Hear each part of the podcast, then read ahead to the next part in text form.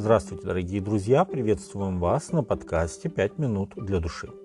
Первым городом в Македонии, в котором остановились Павел, Сила, Лука и Тимофей, стал город Филиппы.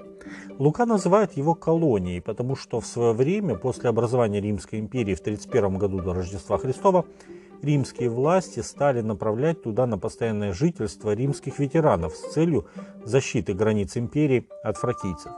Сам же город подчинялся не провинции Македония, а напрямую Риму, так как большинство жителей этого города были римскими гражданами.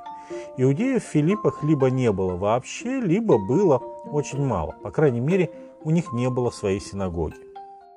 Миссионеры в первую же субботу направились за город к реке, где встретили нескольких женщин. Одной из них была состоятельная женщина, занимавшаяся предпринимательством. Ее звали Лидия. Она, подобно Корнилию, почитала Бога и потому с большим интересом слушала, что говорил Павел.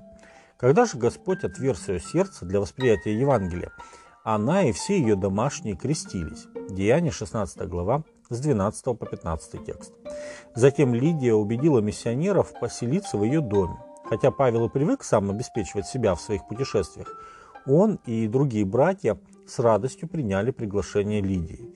Ведь точно так же и Христос учил апостолов. В какой бы город или селение ни вошли вы, наведайтесь, кто в нем достоин, и оставайтесь там, пока не выйдете.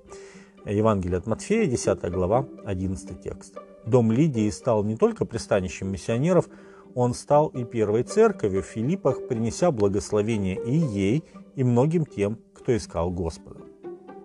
Когда в послании римлянам Павел перечисляет качества истинного христианина, он говорит «В нуждах святых принимайте участие, ревнуйте о странноприимстве». Римлянам 12 глава 13 текст.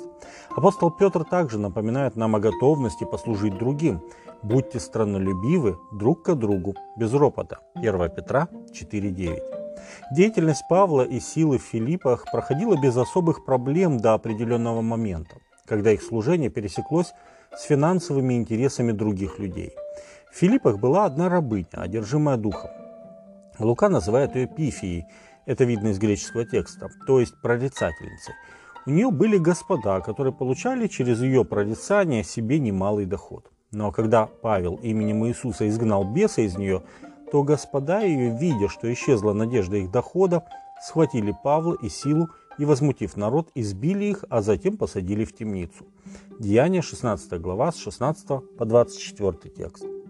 Но той же ночью им суждено было стать свидетелями еще одного обращения.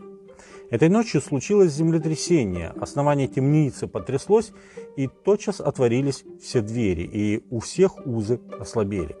Темничный страж, пробудившись и увидев, что двери темницы отворены, извлек меч и хотел умертвить себя, думая, что узники убежали. Но Павел возгласил громким голосом, говоря, «Не делай себе никакого зла, ибо все мы здесь». Он потребовал огня, вбежал в темницу и в трепете припал к Павлу и Силе, и, выведя их вон, сказал, «Государи мои, что мне делать, чтобы спастись?»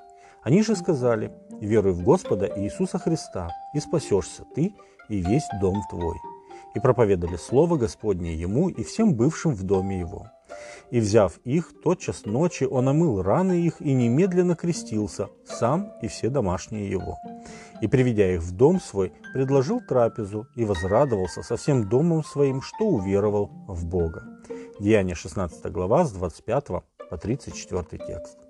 Как при обращении Лидии, так и тюремного стража мы видим немедленные плоды этого обращения – Лидия проявила гостеприимство, а тюремщик выказал сочувствие и заботу, омыв раны и накормив тех, кого еще вчера он заковывал в кандалы. Эти люди стали основой церкви в Филиппах, одной из самых любимых церквей апостола Павла. Именно эту церковь он будет приводить в пример другим, как самую отзывчивую к нуждам страждущих. Римлянам 15 глава, 26 текст. С вами были «Пять минут для души» и пастор Александр Гломоздинов.